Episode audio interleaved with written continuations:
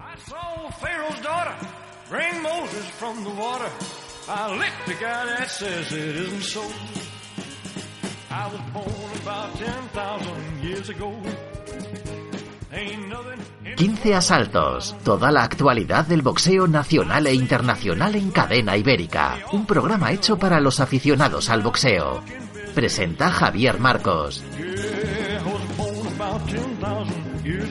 Bueno, un programa más de 15 asaltos. www.cadenaiberica.es a partir de las 4 de la tarde. www.15asaltos.com cuando os dé la gana escucharnos. Oscar, eh, buenos días. Muy buenos días. boxeo, Ray Evans, en la calle Santana, número 9. Gonzalo Rodríguez, Pensaboseo España, buenos días. Hola, muy buenos días. Bueno, has venido juguetón hoy y quieres, para la parte final del programa, quieres hacer, quieres poner una canción homenaje a Rayito. Sí, eh, después de que Rayito nos eh, ca- castigase a todos con eh, su homenaje eh, relacionado, en este caso, con el mundo de la canción, con aquella música seleccionada que iba sobre, iba a decir Pitingo, pero no, no, era un artista del que no puedo mencionar, ¿no? Porque se va a enfadar Oscar Sánchez, pero sí, vamos, a, vamos aquí a establecer una nueva sección, que va a ser las peores canciones de mi vida, homenaje a Oscar Sánchez Sandoval, y hoy quiero hablar de una canción de la que daremos datos más adelante y que va a sonar aquí en este programa. Solo puedo decir una cosa, lamentable.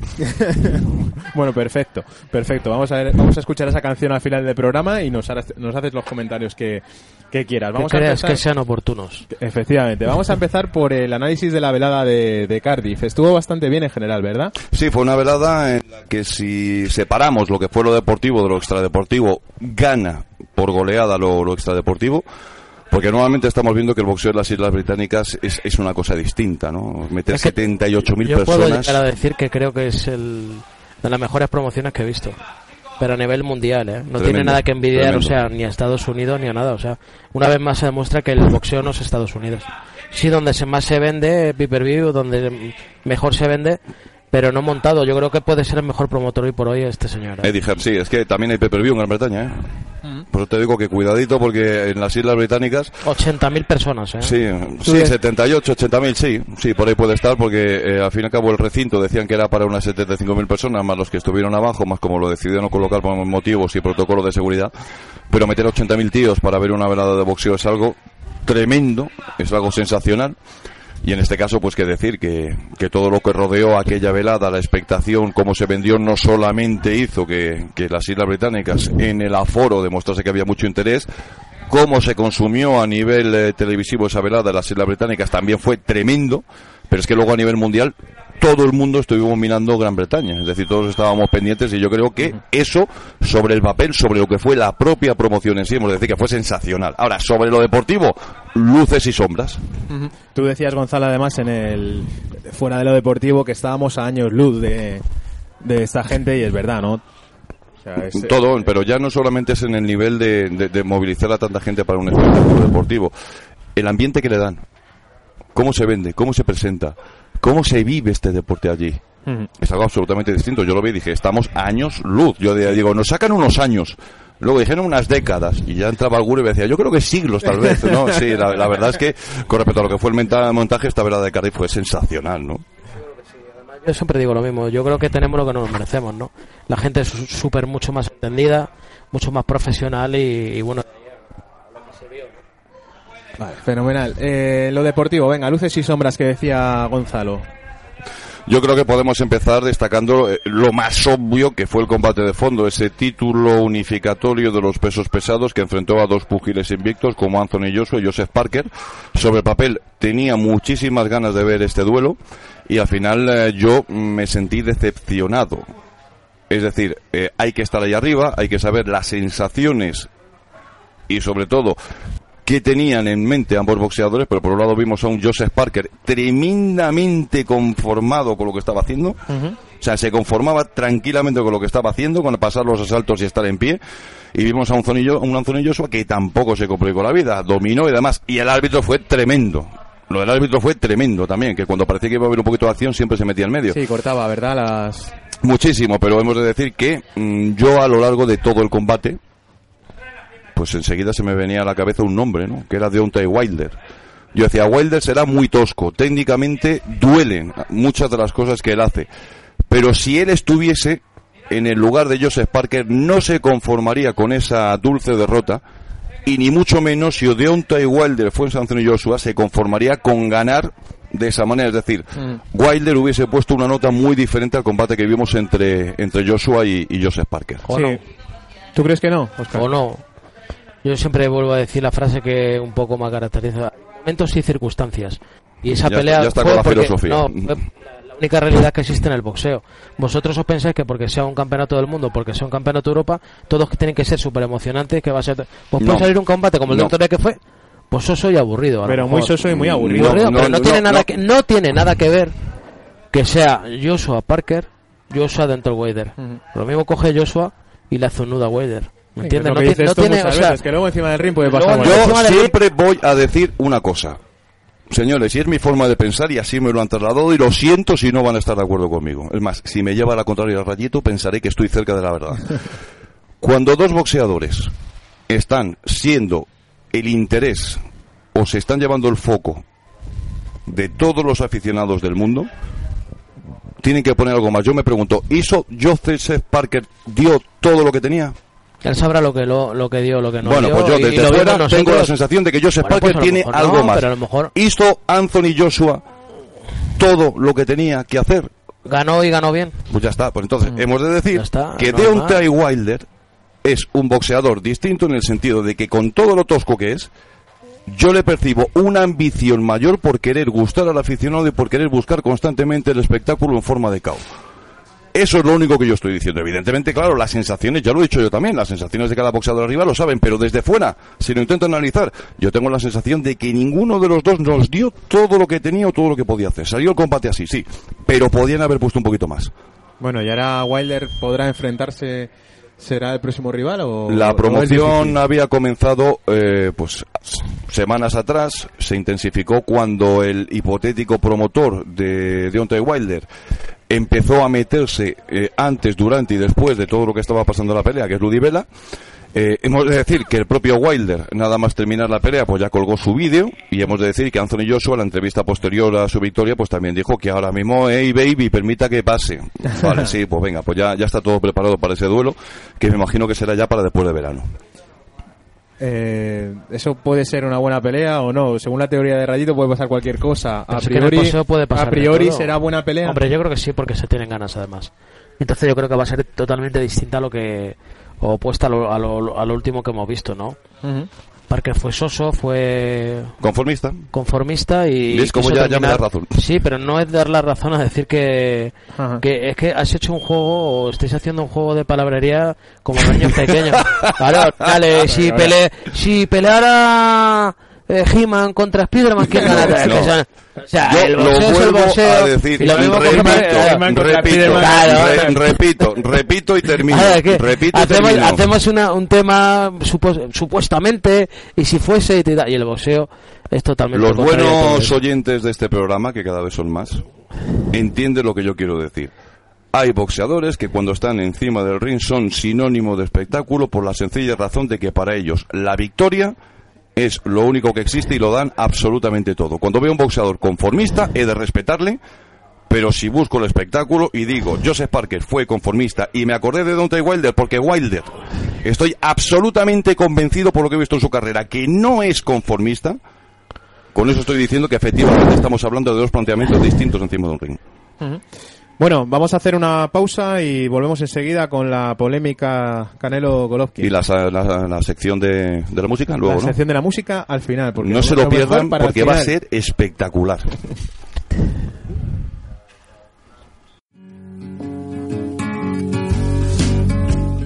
Si le cuesta trabajo empezar el día, el aseo diario le supone un esfuerzo, le da miedo salir solo de casa, en San Camilo Ayuda a Domicilio le prestamos la ayuda que necesita. No deseche la idea sin conocer nuestros precios. Consúltelos en sancamilo.info y a través del teléfono 911-697-999. 911-697-999. Todo nuestro personal está capacitado y asegurado según legislación vigente. San Camilo ayuda a domicilio. Llame y déjenos echar una mano.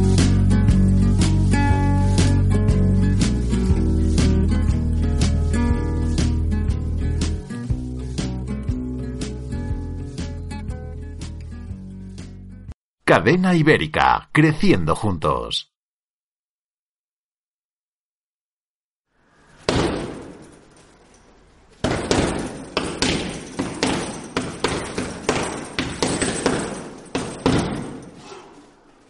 Escucha y descarga todos nuestros podcasts en www.cadenaibérica.es.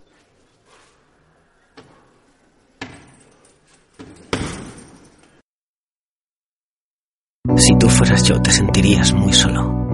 Odiarías las redes sociales y solo pensarías en desconectar. Si tú fueras yo, escogerías un camino diferente cada día para ir al instituto. Porque si tú fueras yo, sufrirías acoso escolar. No te calles, denuncia el acoso escolar. Comunidad de Madrid. Canelo Golovkin. ¿Y ahora qué va a pasar? Pues que la pelea oficialmente ya no va. Nosotros aquí lo estábamos comentando y esto mm, requiere de un análisis más exhaustivo. Yo no lo he escrito en prensa boxeo, pero eh, yo tengo un análisis y tengo una idea bastante clara de, de lo que ha sucedido, ¿no? En este caso ahí te va mi opinión. Eh, el, el hecho, el dato, Canelo Álvarez se hace a un lado. Es decir, sabe que tiene esa sanción y sabe que se le va a sancionar. Ahí te va mi opinión. Canelo es inocente, pero tiene que pagar.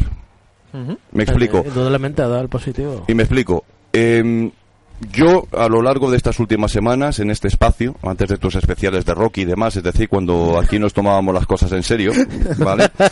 Pues yo estuve, con- yo estuve poniendo varios ejemplos en los que yo decía que efectivamente el problema del engorde de ganado por clenbuterol está muy extendido en México, no así en otros países del mundo. Entonces yo puse ejemplos de cinco integrantes de la selección mexicana de fútbol que dieron positivo por clenbuterol preparándose para la Copa de Oro. Estuvimos hablando luego de casos de otros boxeadores, ¿vale? Como el bandido Vargas y demás. Y yo os decía que los niveles que presentaba Canelo Álvarez, y estando en un país donde efectivamente a las reses se les trata de esta manera, digo, sí, viendo esos niveles, efectivamente me encaja la contaminación alimentaria. A mí me encaja. Pero también decía una cosa, y es, si yo tengo un deportista de alto nivel y quiero tratarle con clenbuterol, con diferentes dosis de clenbuterol, que si me pillan, ¿me lo puedo llevar entonces a entrenar a México para decir, no, mira, es que aquí la carne está contaminada? ¿Se puede convertir México entonces en un paraíso para todos aquellos que estén utilizando microdosis de clenbuterol para todos los deportistas? Yo he dicho, efectivamente, cuando tú estás en México, te puede ocurrir. También decía, si hay alguien que habitualmente reside en San Diego, California, y que por sus negocios y los de su entorno saben lo que es exportar carne a Estados Unidos, carne en la que efectivamente no tienes que tener ni una sola traza de uso de clenbuterol para haberla engordado, pues evidentemente es casi de niño chico que te pille.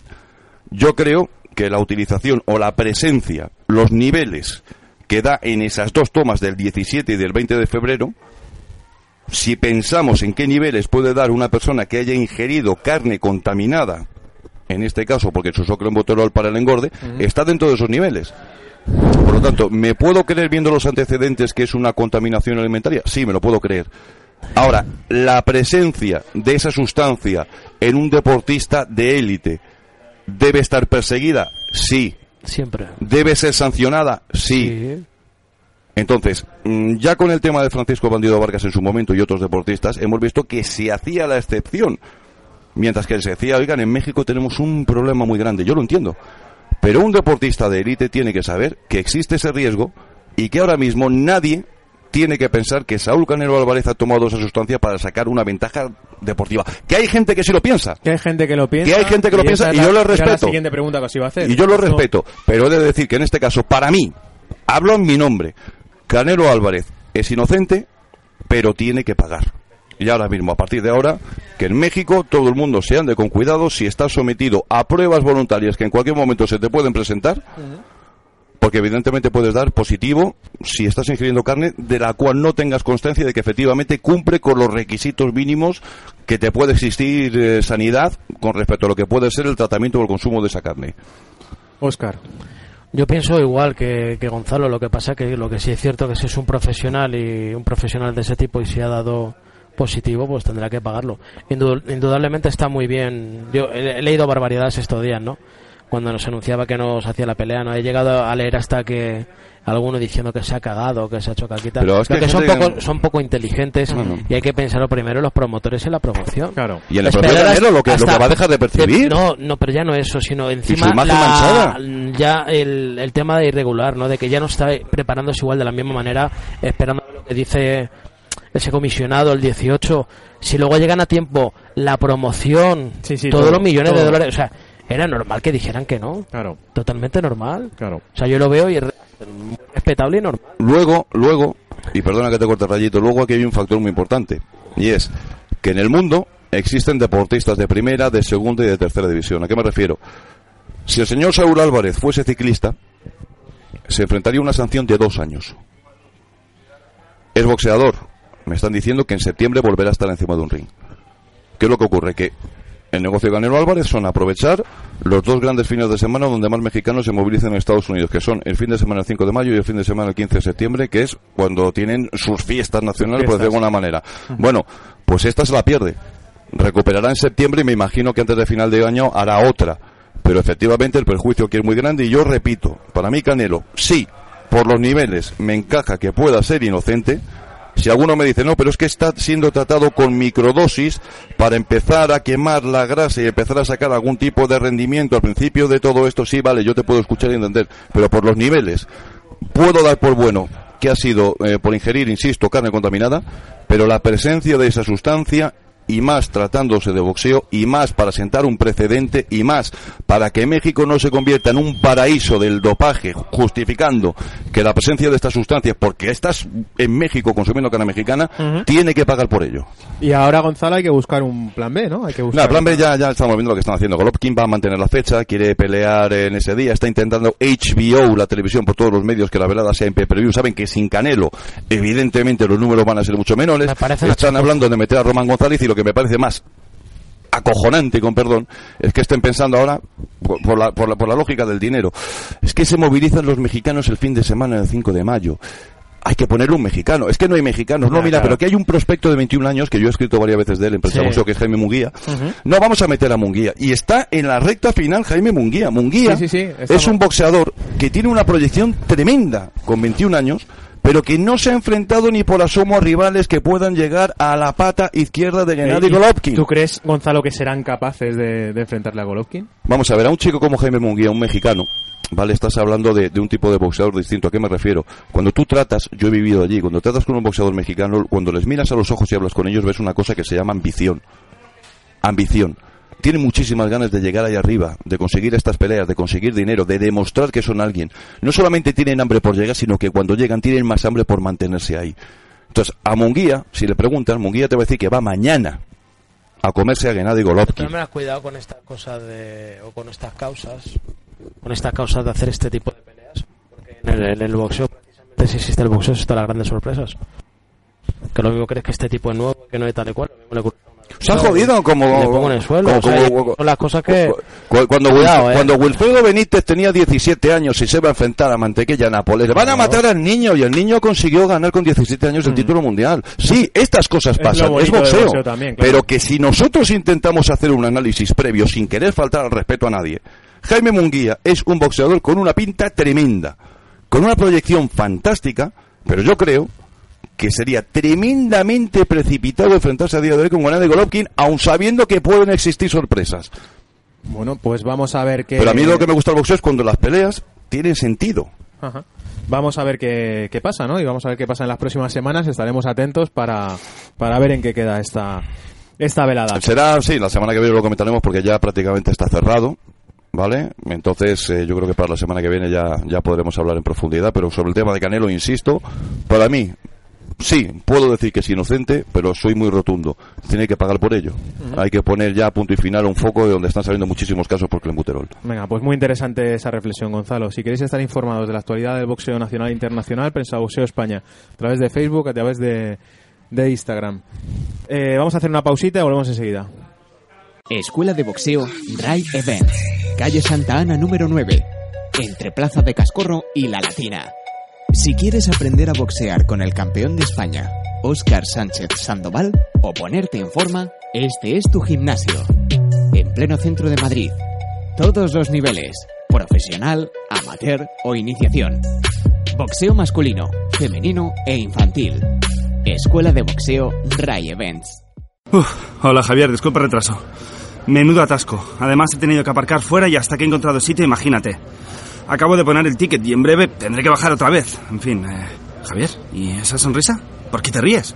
¿Se puede saber qué te hace tanta gracia?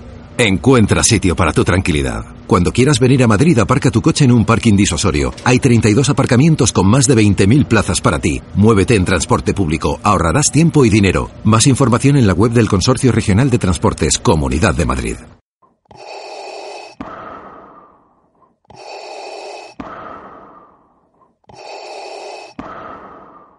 15 asaltos, un programa de boxeo de otra galaxia.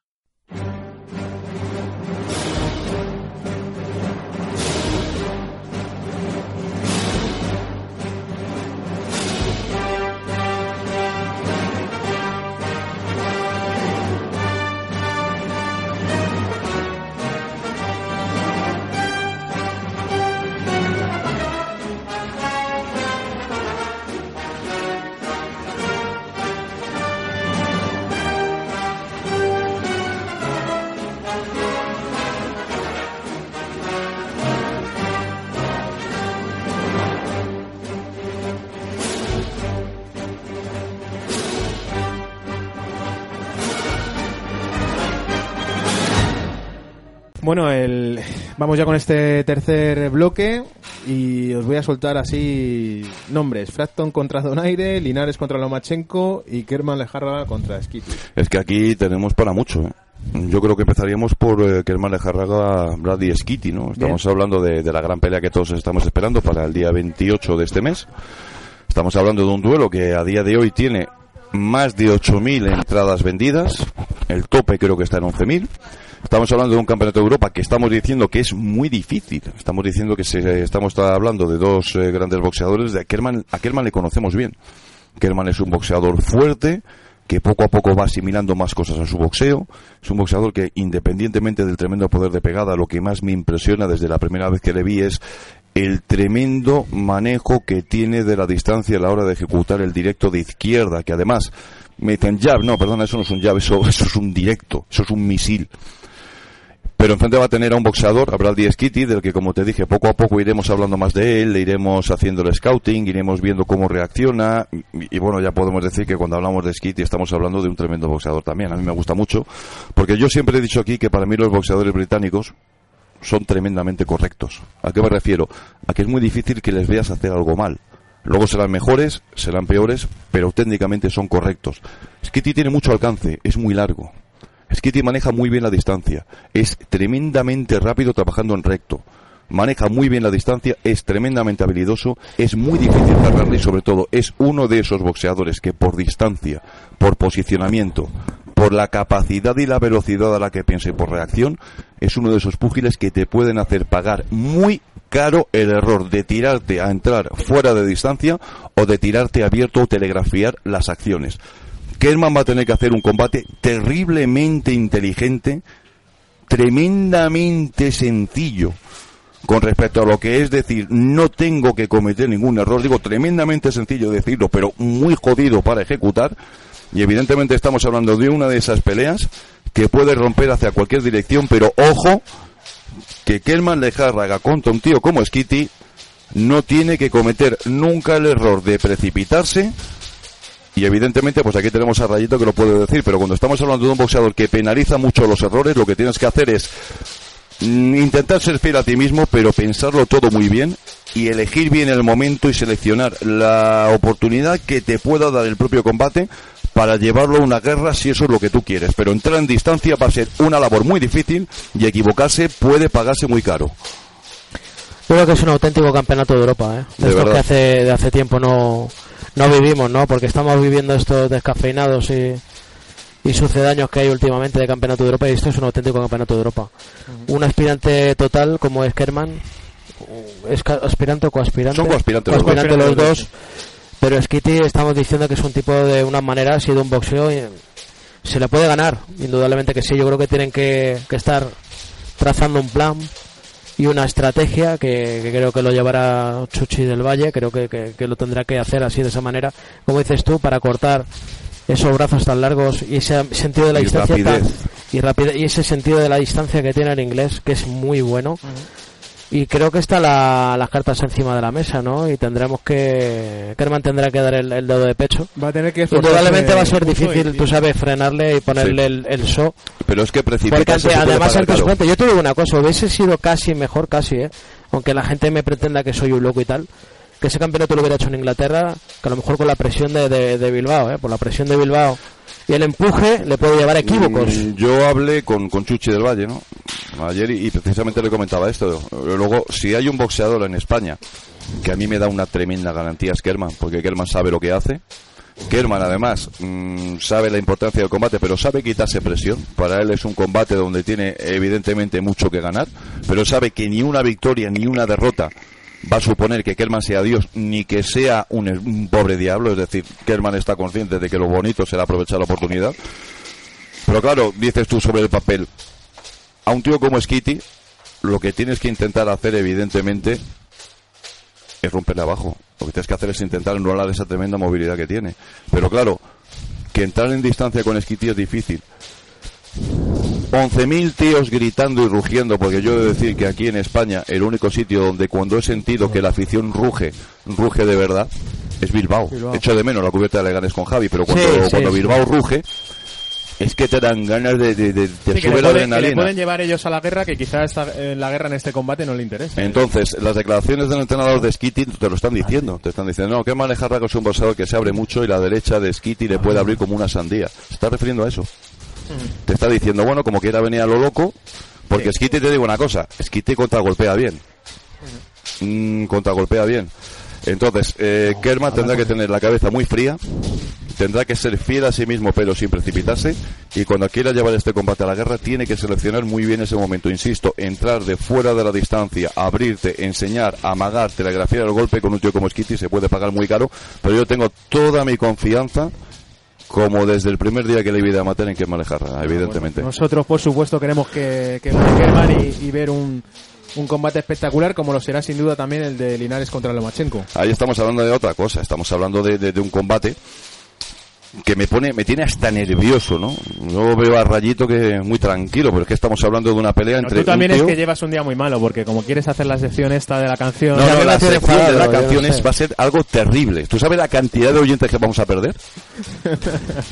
Seguro que no, ¿eh? Que a nuestros oyentes les gustan mucho estas canciones, estas rarezas. No, esto es una música que, que- que me jodió la, la juventud, ¿no? La infancia, diría yo. Pero Venga, bueno, Linares Lomachenko. Linares Lomachenko, estamos hablando de un tremendísimo boxeador como es Jorge Linares, un talento nato, un boxeador fantástico, un boxeador que es muy difícil ponerle un pero y que ve cómo llega de una división inferior uno de esos fenómenos, uno de esos boxeadores que salen muy de cuando en cuanto por la perfección y por la cantidad de cosas innatas que tiene, que se llama Basil Lomachenko. Sobre el papel, ¿qué puedo decir? Que la calidad la tienen, que el talento lo van a poner, que la ambición les caracteriza a ambos y que estamos hablando de un duelo que en estas circunstancias va a hacer que todos estemos con la duda hasta que empiece el combate. Es el típico combate donde a mediados del primer asalto vamos a saber ya hacia qué lado se va a decantar. Porque cuando dos talentos colisionan o chocan así, por desgracia, son los combates de los que enseguida vamos a ver de qué lado se decanta, pero sobre el papel es una de esas peleas que a mí, desde luego, me, me apasionan y me están haciendo desear que vayan corriendo los días.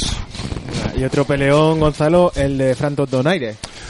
Estamos hablando de otro tremendo peleón, evidentemente para mí Carl Frampton, eh, porque el boxeo es así, ¿no? Yo siempre digo que el boxeo son momentos. Carl Frampton hace bien poco, pues había sido el boxeador del año, el boxeador tal, y después de esa derrota con Santa Cruz, pues parece que está ahí parado. Es cierto que has tenido problemas, ¿no? Separándose de sus promotores, ¿no? De los McWigan. Pero en este caso estamos hablando de un Carl Frampton que está llamado nuevamente a utilizar o a reinvertir este año 2018 para volver a posicionarse indudablemente como uno de los mejores boxeadores del mundo libra por libra, que lo es.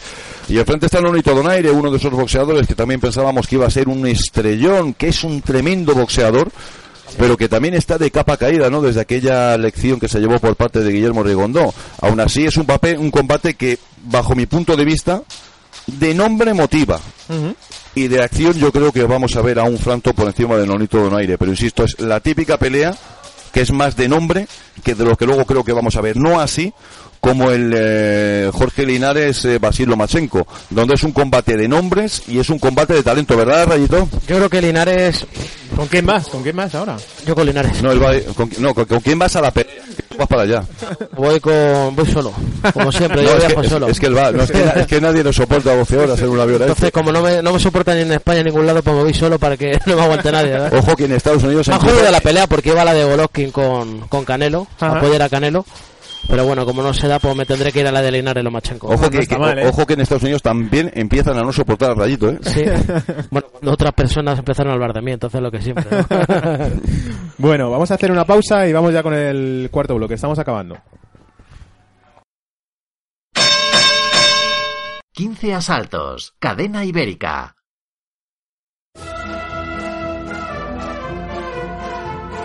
Cervecería Esteban, especialidad en cordero y arroz con bogavante. Cervecería Esteban, cañas y tapas al lado de un entorno inmejorable, la Plaza de Toros de las Ventas. Cervecería Esteban, Cardenal Belluga 15. Celebra tu cumpleaños y fiestas privadas en nuestro salón reservado. Teléfono 625-482-346. Cervecería Esteban.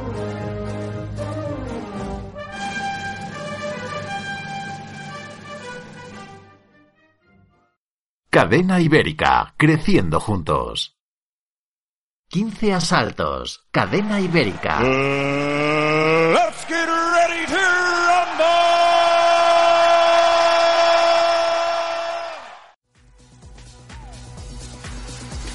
rumble! Dani Sanz es un centro especialista en entrenamientos personales, electrofitness y nutrición deportiva. Diseñamos para ti programas de entrenamiento y nutrición personalizados adaptados a tu día a día. Consigue tus objetivos, inicia el cambio. Con nuestro método, más de 3.000 personas ya lo han logrado. Cambios reales, rentabiliza tu esfuerzo y tu bolsillo. Nuestros entrenadores te guiarán en todo el proceso, con garantías en la consecución de tus objetivos, poniendo todas las herramientas a tu alcance. Dani Sanz, calle Barcelona 50, Móstoles. Llámanos al 911-628-102. También atendemos WhatsApp 609-904-759.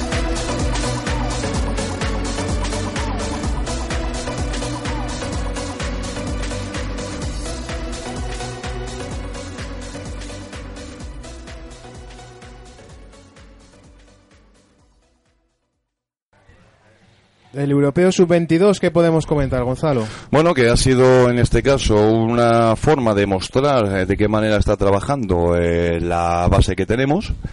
Vale, lo más destacado, si hablamos de este europeo sub-22 de Rumanía, para mí, indudablemente la medalla de plata de Gabriel Escobar, que es uno de esos boxeadores que está callado, en silencio, y que para mí día a día va creciendo y progresando. Y tengo muchísimas esperanzas depositadas en él, los 52 kilos, para que pueda llegar a los Juegos Olímpicos de Tokio. Y ahí ya veremos, ¿no? Primero llegar y luego de ahí ya veremos, porque Escobar se le está viendo una proyección fantástica.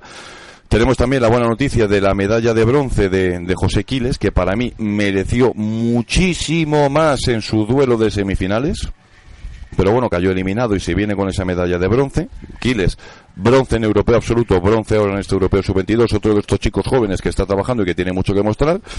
Y luego, pues si, si hablamos del resto de lo que ha sido la presencia de- del equipo nacional. Pero estuvo- eh, Y estuvo tremenda, ¿eh? sí. Tremenda pelea y va a dar mucho que hablar. Lo que pasa es que bueno, hay que dar tiempo al tiempo, ¿no? Es muy pronto y lleva apenas meses Sí. en el equipo. Y, pero, pero está la chica boxea bastante bien y seguro que, que lo va a hacer bastante bien. A mí lo, lo negativo, ¿no? Eh, fue la, la derrota en el primer combate, ¿no? De Samuel Carmona. Eso para mí Bueno, pero son negativo. cosas que pasan en el boxeo Sí. tú lo sabes. Es que también pensábamos que Carmona no iba a perder nunca. Claro, Y- es que eso no, No, en, en un europeo sub-22, desde luego que yo no, no, no me lo imaginaba Bueno, pero perdiendo es que este ronda. es el boxeo. Esta es la emoción del boxeo, lo que y tiene a el él le boxeo. puede venir hasta bien. Le viene hasta bien. De todas maneras, lo que son las cosas de la vida, hace como tres semanas se pasó por aquí y para que vea la humildad que tiene Carmona y alguien que estaba, no sé, aquí y le preguntó eh, ¿quién es mejor boxeador que tú? y llegó a decir, llegó a decir que, que Escobar. no, no, Escobar es mucho mejor boxeador que yo. Le dije, hombre, como, de verdad, ¿eh? lo dijo lo dijo el chico. Y yo me quedé totalmente sorprendido. Es difícil que un boxeador siempre diga que, que alguien es mejor que él boxeando, ¿no? ¿Rayito lo decía cuando boxeaba? ¿De quién? De cualquiera.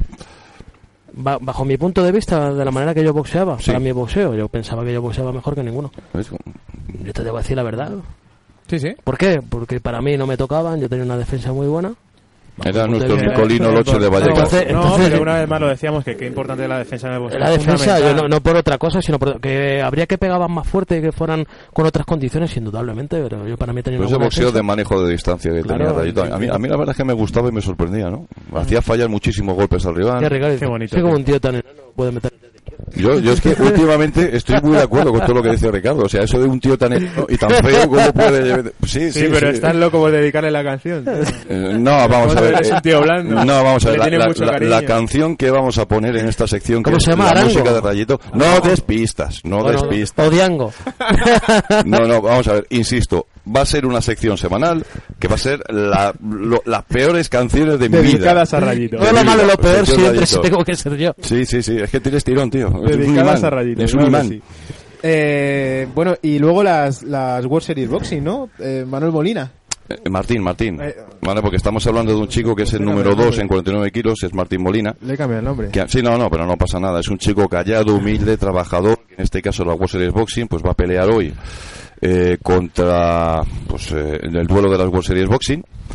¿Vale? Y en este caso, pues es uno de esos boxeadores que, que insisto, que están ahí trabajando en silencio y que para mí es eh, toda una garantía. Tenemos un buen equipo, la gran baza, ¿no? La tenemos en estos pesos bajos, pero hay que respetar a todo el equipo y al trabajo que se está haciendo. Insistimos, ya nosotros, con lo que queda de año, pues hay Juegos del Mediterráneo, ¿Vale? Algún torneo más. Eh, será interesante ver si todos los chicos del equipo nacional pueden estar en los campeonatos de España, ¿no? Para que podamos verles y medirles, para saber cómo viene la base. Porque, ojo, te tengo que decir que no solo en el equipo nacional, se está trabajando muy bien con el boxeo amateur, ¿eh? En el resto de España. Estoy viendo que empieza a salir muy a florecer muchísimo talento.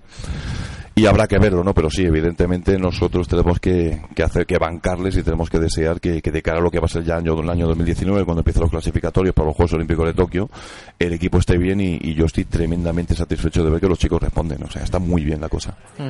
A Oscar también le gusta, ¿verdad? ¿El Eh, equipo olímpico? Sí. Bastante. Todo lo que se está ahora mismo aconteciendo de equipo y de personas que están se han integrado, yo creo que, que tiene bastante tirón. Me gusta sobre todo la palabra que ha dicho antes, que son los chavales bastante humildes. No de otro tipo que hemos visto décadas y hemos vivido el boxeo más de atrás, ¿no? Que se ponían en el chándal y parecía que eran los sheriff. Y estos chavales es cierto que están en silencio trabajando y parece que están sacando Nos resultados. van a deparar grandes éxitos. Esperemos que sí. Perfecto. Eh, la- las próximas veladas a nivel nacional que tenemos eh, para comentar, ya un poquito más, más rápido.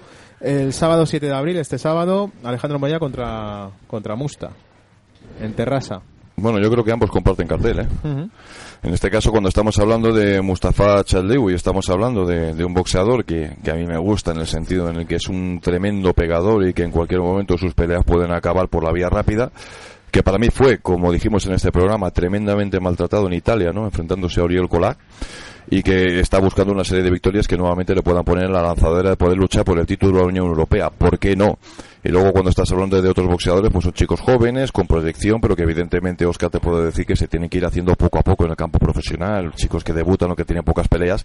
Es difícil, ¿no? Poder llegar a la conclusión de decir, ¿para qué le sirve esta pelea? Para hacer ring, para ir creciendo, para tener actividad y evidentemente para acercarse al primer objetivo que, como comenté aquí en mi última intervención, pues se ha convertido en el eh, título nacional. Todo el mundo está deseando llegar a las siete peleas para poder hacer el título nacional y que muchas veces por desgracia luego pues enseguida abandonan en cuanto ven que están a las puertas de un título que consideran más importante como el título de la Unión Europea que a mí egoístamente pues no me parece mejor título que el título nacional sobre todo si pensamos en el aficionado pero que evidentemente la Unión Europea les deja a las puertas de la disputa del Campeonato de Europa absoluto pero luego eso ya podemos debatir yo insisto que, que pensando en lo que es España pues yo, yo decía lo mismo, ¿no? Imagínate que algún día se enfrentan, ya es un nivel distinto, ¿no? Pero imagínate que algún día se enfrentan Kerman Lejárraga y Ferino.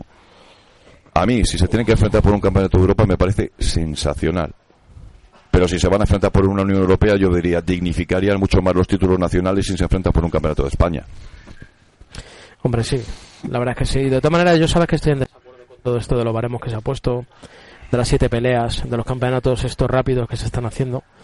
Creo que tenemos que darle más importancia porque lo que tiene el campeonato de España una importancia y todos queríamos hacer el campeonato de, de- de España cuando cuando empezábamos y ser campeón de España y mantenerlo. Y ahora se le está quitando la importancia no con Claro. ese título intermedio de, Unión Europea o de más intermedios que hay de, de organismos no al título de España hay que darle la importancia que tiene.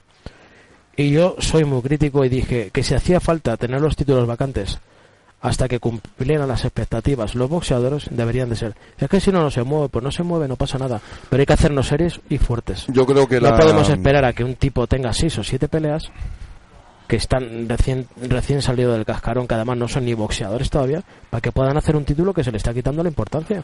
Por Yo- eso no quiere ser la gente campeona de España. Yo creo que la, aquí la única solución, y creo que en ese sentido es hacia donde se está moviendo el Comité de Boxeo Profesional, pues eh, se trata de intentar conseguir que todos aquellos que sean campeones de España, pues evidentemente tengan eh, en forma de recompensa su presencia, como están haciendo ya no solamente en listas de la Unión Europea, sino en listas europeas. Lo suyo es eh, entender que para la EBU el paso intermedio o algo que pueda acercar a la disputa rápida el título de Europa es precisamente el hecho de ser campeón de la Unión Europea. Yo lo puedo entender para todos aquellos que quieran llegar como aspirantes oficiales al título de Europa. Vale, pero en este caso yo sí creo que se tiene que seguir trabajando en el hecho de hacer que los campeones nacionales estén en listas europeas y sean elegibles para la disputa del título de Europa. No se me ocurre otra manera para, para intentar conseguir que los títulos nacionales tengan el prestigio del que habla Rayito, porque en muchas ocasiones, lo vuelvo a decir, el boxeo profesional lo hacen y lo conforman aquellos que se están jugando su dinero y su patrimonio en el día a día porque es una actividad privada. En el, el sábado 21 de abril tenemos otra otra pelea a las 6 de la tarde eh, en el gimnasio de Rayo Vallecano. Jonathan Fabián contra Chiqui. pelea salió la semana pasada y la verdad es que es una pelea que parece apetecible, ¿no? Y para la gente de, de barrios y tal, pues va a estar bastante bien, ¿no? Decir que uno viene de una disciplina de Muay Thai o kickboxing que ha sido campeón de, de Europa o del mundo y, Sí, sí. Y todo esto y bueno, Chique ya sabemos la trayectoria que tiene, que es un gladiador y a todos los retos que se le, se le ofrecen decimos que sí, ¿no? Y él quiere, le apetece. Nos lo comunicó Ricardo Sánchez de Atocha, donde vuelve a promover una pelada, ¿no? Donde también hay un semifondo donde pelea Nelson Doltel y Taylor Cuaravara. ¿Eh? Cuaravara. Taylor Cuaravara. Cuaravara. Entonces, parece, va acompañada, acompañada además del campeonato de la Comunidad de Madrid, ¿no? Élite, eh, habrá bastantes enfrentamientos y creo que es apetecible y, y- y para un, un sábado que alguien quiera ir y, y ver boxeo, pues ahí tenemos boxeo otra vez, ¿no? Interesante e inasequible una vez más Ricardo Ricardo Atocha. Vaya, lo dijimos, ¿no? Inasequible. Inasequible, sí, al de saliendo. Sí, indudablemente que sí, que está bien dicho. Pero aparte de todo esto, decir que creo que va a morir con las botas puestas siempre, ¿no? No, pero si cuando hablamos de Ricardo estamos hablando de un señor que lleva pues, toda la vida en esto, lleva toda la vida organizando promociones y veladas. Aquí siempre lo hemos dicho, hay, ha tenido momentos muy altos a lo largo de su trayectoria en los que ha movido tremendos boxeadores y ha tenido el apoyo de televisiones. Y ahora pues está en esa fase que él eh, siempre cataloga, ¿no? De cíclica, ¿no? Te dice que el boxeo es cíclico, que estás arriba, luego abajo, y que si abandonas la constancia nunca volverás a estar arriba, pero que cuando estés subiendo otra vez arriba no tienes que olvidar que volverás a bajar por mucho que te esfuerces. Es decir, para Ricardo el boxeo es cíclico y él confía en que estando ahí, teniendo actividad, trabajando, buscando, confiando y sobre todo formando nuevos valores, pues él piensa que evidentemente va a volver arriba. Hemos de decir que aquí en Madrid, oye, yo lo siento mucho eh, si alguien se da, se da por aludido. Pero los últimos años o décadas, yo he de decir que las mejores promociones de boxeo que hemos visto en Madrid son las que ha organizado Ricardo Sánchez de Atocha. Sí.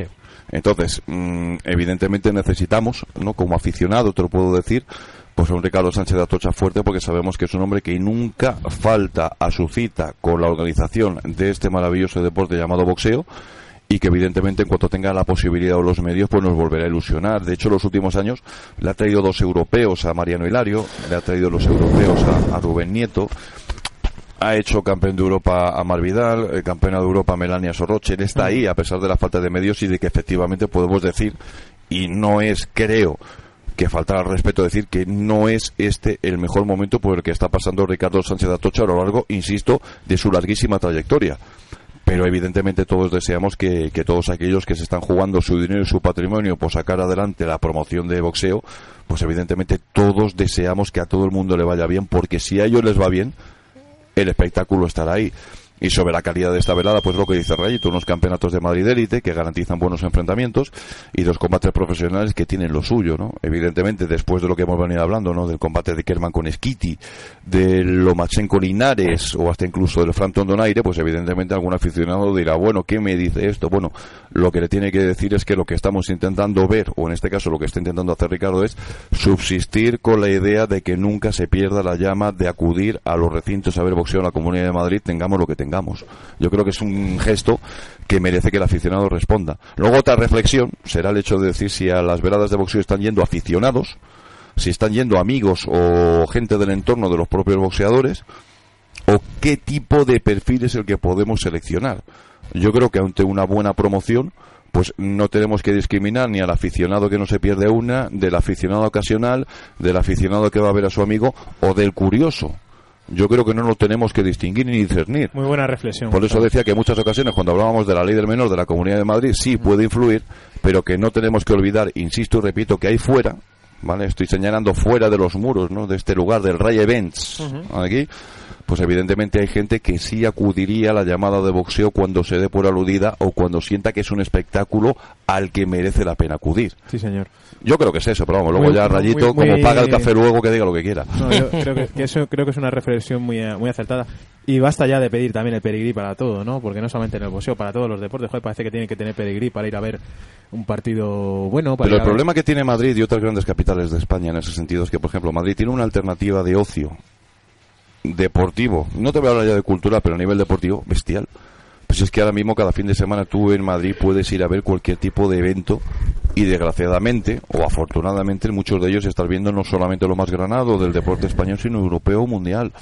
Entonces, para poder codearte con respecto a lo que puede ser el hecho de que el boxeo tenga su sitio, tenga su fecha, tenga una sede, tenga un número de personas que se movilizan, pues hay que hilar muy fino. A mí, por ejemplo, el otro día, no sé si lo visteis, el pasado viernes estuvimos en, en Valladolid, ¿no? Lo estuve retransmitiendo para la Liga for Sports, ese dual match entre España y Portugal. Le voy a llamar dual match, aunque tengo la sensación que los portugueses no eran el primer equipo de Portugal, porque había una tremenda diferencia entre los españoles y portugueses. Pero bueno, el recinto fue espectacular, la cúpula del milenio. Estamos hablando de 800 personas que pagaron por ver ese espectáculo y estamos hablando de una, eh, de, de- de una ciudad como, como Valladolid que evidentemente si hablas de Valladolid y hablas de rugby, eh, los dos mejores equipos de. España están allí, tienen su equipo en segunda división, tienen un equipo de balonmano en la élite, pero que también están empezando a movilizarse y a consumir boxeo. Si no tienen boxeo profesional, les encanta el boxeo olímpico. Es decir, eh, hay que ir trabajando, hay que seguir luchando y sobre todo tenemos que terminar de ver dónde se encuentra esa tecla. Yo insisto, y ahí va una reflexión, es que el boxeo profesional son los promotores, son empresarios privados. Aquí cada uno es muy difícil decir, oigan, ¿por qué no trabajan todos juntos hacia una misma dirección? No, perdona, Oscar Sánchez con Ray Evans tomará su dirección. El señor Ricardo Sánchez de Atocha tomará su dirección. Celaya, Chuchi del Valle, Gallego Prada, Planas, todos tomarán su dirección. Cada uno va a buscar lo mejor para sí mismo. Entonces lo único que tenemos que terminar de ver es entender una reflexión ahora mismo. MGZ es la que más gente moviliza, pero la moviliza cuando pelea el señor Kerman Lejárraga. ¿Por qué? Tiene carisma, engancha a la gente, pues muy bien. Evidentemente tenemos que terminar todos de ver y de entender que para todas las promotoras es una buenísima noticia saber que sí existe la manera de movilizar gente para cuando organizas un, un espectáculo de boxeo. Ahora, ¿cómo se consigue un tipo de la calidad y del carisma de Kerman Lejárraga? Pues ahí las respuestas las tienes en todos los gimnasios de España donde cuando yo No, me y en todos los eventos como el del día 21, eventos donde se empieza a segregar los, los chavales, ¿no? Donde están ahí, porque al final es una cantera y el boxeo es Claro, de y, cantera. y yo empalmaba con, con el trabajo impagable de tantísimo entrenador, del esfuerzo de tantísimos chicos y de tantísima gente. Luego a mí me da mucha pena que puedas estar delante de un tremendo boxeador y que a lo mejor luego no es carismático. Que luego a lo mejor no vende entradas, porque estamos en un momento, y lo podemos decir aquí, ¿no? Estamos entre amigos. Oscar Sánchez pagará el café, tú los churros, ¿vale? Yo con mi presencia pues ya estoy... porra. Sí, en ese sentido yo he de decir que, que, oye, que muchas veces estoy viendo que hay boxeadores que no venden entradas en su entorno o no mueven nada en taquilla o que se llevan un determinado número de entradas para vender entre amigos y demás y no ha conseguido vender ninguna. Y, y yo he de decirlo y no me importa la repercusión que vaya a tener lo que vaya a decir. Se penalizan en muchas ocasiones a boxeadores que no venden entradas. Eso lo he vivido yo y es penoso. Entonces, mm, si vamos a hacer una reflexión, tenemos para más de un programa. Tenemos para más de un programa, pero yo insisto, los promotores, en la mayoría de las Si- ocasiones... Si saliesen las cosas de otra manera y se hiciese de otra manera, no pasaría esto. Yo, también. Javier, te digo que muchas veces los promotores son los que van con los chicos a correr por la mañana, los que les ponen las manos, los que les preparan, los que están ahí, los que de un- en un momento se tienen que separar porque tienen que atender el teléfono porque también son managers, los que luego tienen que sacar tiempo para organizar veladas porque también quieren ser promotores. Están absolutamente a todo y yo sigo insistiendo que aquí el gran problema está en conocer la forma en la que puedas generar la propia existencia del boxeo si no tienes la suerte de tener un boxeador que te genere la venta de muchísimas entradas. Ojo a esta reflexión, porque insisto, a lo mejor por el camino nos podemos perder a muchos boxeadores que tienen talento y que podrían llegar, pero que pueden verse penalizados si no son capaces de vender entradas. Venga, pues nos quedamos con esa reflexión. Rayito se ha quedado callado, yo no, sé si está es que dormido. está esperando, está esperando la dedicatoria. Canción. olvidando lo del tema de la canción, macho. Está esperando el tío la dedicatoria. Vamos a Pero está de acuerdo pausa. con lo que he dicho, discute conmigo, dime algo. Está de acuerdo. Estoy de- totalmente de acuerdo, si no ya te hubiera cortado la sala. Sí, es verdad, es verdad. de La verdad que está que- muy bien y, y es cierto todo lo que estás diciendo y además es que se valora todo esto. Es que al final, al fin y al cabo es penoso, ¿no? Pero yo he llegado últimamente a leer hasta que te traen las entradas con un tipo contrato diciendo que si no vende estas las entradas el chico no tiene derecho a cobrar. Si eso no así, yo no lo he visto, es pero si es así, es terrible. Es terrible. Y denunciable. Eh, mira, eh, yo insisto. En mm, chavales amateur, que se supone que los amateur en principio no pueden ni deben cobrar. ¿Me entiendes? O sea, es, es acojonante el tema, ¿no? Pero ves cosas que, que no las ves en otros sitios. Pero bueno, esto es lo que tiene el boxeo. Sí, es, es la situación que Yo, estamos una vez más, vuelvo a repetir lo que he dicho al principio. Tenemos el boxeo que no me... Esa es la frase de Rayito, ¿eh? La tiene como, estado en el única- incluso, ¿eh? La única No, pero- pero realidad, es una, porque frase, que- es una frase simple, pero que, que- Tampoco que- vamos a exigir aquí filosofía. No, pero es que es la realidad, macho. Es que es la, es que es la cruda realidad. Entonces, es. la realidad es jodida, simple y cruda, efectivamente. Eh, vamos a hacer la pausa ya de una vez y vamos a terminar el programa con ese pedazo de, de canción, ¿vale? Venga, voy. Cadena Ibérica, creciendo juntos. Imprenta Sánchez Sandoval. Carteles, folletos, cartas, sobres, pegatinas, carpetas, libros de visita, pósters, flyers, lonas, fotocalls, cartelería de grandes dimensiones. Entregamos en Madrid en 48 horas. Cuéntanos lo que quieres y nosotros lo haremos realidad. Estamos en la calle Santa Alicia número 7 de Madrid, en el barrio de Vallecas. Llámanos al 91 778 5620 o visita www.imprentasandoval.es. Imprenta Sánchez Sandoval. Hola Javier, disculpa el retraso. Menudo atasco. Además he tenido que aparcar fuera y hasta que he encontrado sitio, imagínate. Acabo de poner el ticket y en breve tendré que bajar otra vez. En fin, eh, Javier, ¿y esa sonrisa? ¿Por qué te ríes? ¿Se puede saber qué te hace tanta gracia? Encuentra sitio para tu tranquilidad. Cuando quieras venir a Madrid, aparca tu coche en un parking disuasorio. Hay 32 aparcamientos con más de 20.000 plazas para ti. Muévete en transporte público, ahorrarás tiempo y dinero. Más información en la web del Consorcio Regional de Transportes Comunidad de Madrid.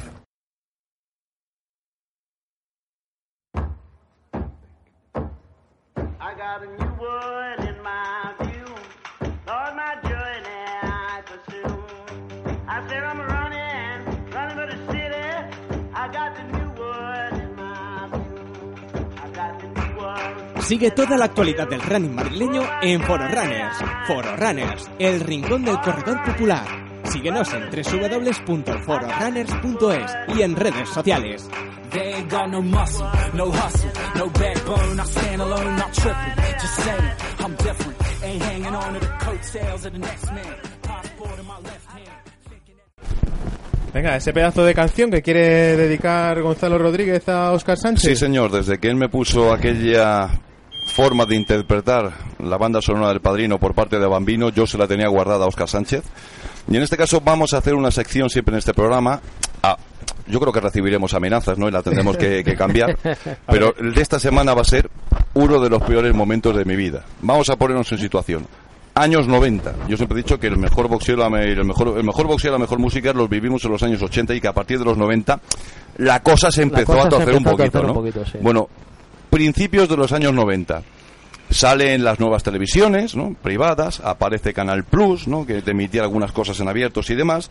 Y de repente nos encontrábamos en esos programas musicales la irrupción de un hombre que empezaba a cantar. Ya entonces existían los arreglos musicales, pero por mucho arreglo que se le pusiese el tema, este hombre protagonizó uno de los peores momentos de mi vida. No será Paco Clavel.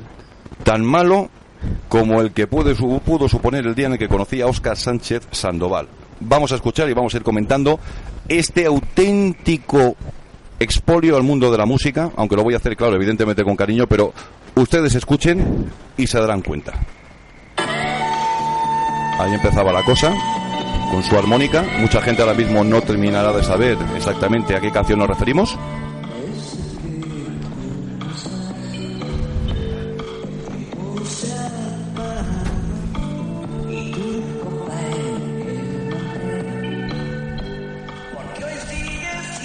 Hoy sigue siendo ayer, al loro. Ojo con los falsetes, ¿eh? Rayito, no te vengas arriba. De decir que en el videoclip él está tocando un piano. Yo no escucho piano por ningún lado. Podría haber tocado la, la mandolina. Ojo, que llega el momento clave. La madre que me parió el falsete. La madre que me parió. Yo iba al colegio entonces, como añoro la EGB. Tuve ganas de quedarme en la cama, repito. En ese momento empecé a tener dudas sobre si me gustaban los hombres o las mujeres. Evidentemente, las mujeres.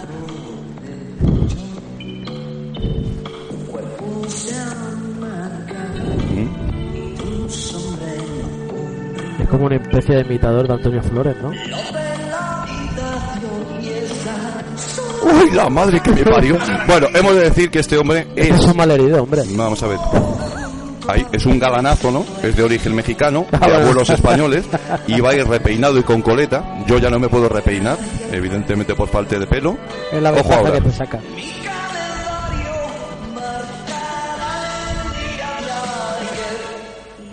Me he- mira, he tenido pesadillas más agradables que ese momento de la canción que estamos Bueno, escuchando. pero ¿y Bueno, esta, y esta canción por qué le recuerda a mí? porque, porque nada cambiará contigo, pero en fin. Hemos de decir que este hombre era Paco Arango, ¿vale? De abuelos españoles en Parece- México, un temazo, de una gran Gonzalo, familia. un temazo. Bueno, de hecho, Intentó descargar ahora. sorprender Eh. al mundo de la canción con esta aportación cultural pop. Y hemos de decir que a día de hoy Paco Arango, afortunadamente y gracias a Dios, abandonó el mundo de la canción. Creo que poco después de que saliese a la luz esta canción. Y hoy en día, pues hemos de decir que es hijo de uno de los mayores empresarios que hay a nivel mundial, que es el mexicano Plácido Arango, que es el dueño de todos los VIPs. Pero entonces a este le pasará como aquel boxeador, ¿no? Que se empezó Wakaji o Wakaji, ¿cómo era? El boxeador este que era también empresario, que era malísimo. Kawachi. Kawachi, Jorge Kawachi, ¿eh? que le vimos Igual, dos veces pues en este salió a la vez. Sí. Debió de salir a la vez Sí. el cantante y el, y el boxeador. Sí, este. y entonces hemos de decir que este hombre ahora está al frente de una fundación, que es la Fundación Aladín, hace ahí un gran trabajo, a, Sí, a veces amenaza con, con cantar, ¿vale? Es hijo, insisto, del dueño de todos los VIPs, y nos dejó esta canción que a principios de los años 90 traumatizó a toda una generación. Este es mi homenaje en la semana de hoy a Óscar Sánchez Sandoval. ¿Qué te ha parecido la canción? Muchas gracias, amiguete. Siempre que venga algo gratis tuyo, porque tú no sueltas ni No, yo después de esto, el, el café, evidentemente, me lo he ganado hoy. Eres un monstruo. La semana que viene amenazo con juntar dos canciones. Amenazo con juntar dos canciones sobre la utilización del mundo de la música para hablar de temas sexuales, utilizando un animal de compañía como excusa.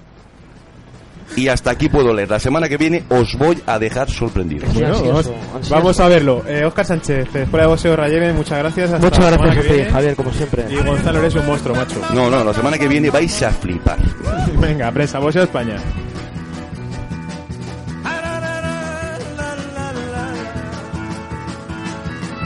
Haría el rancho grande que alegre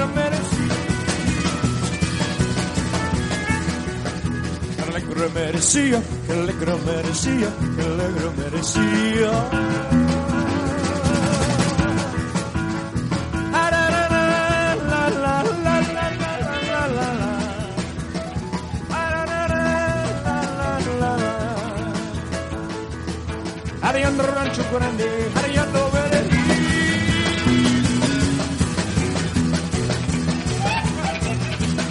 negro merecía, el negro merecía, el negro merecía.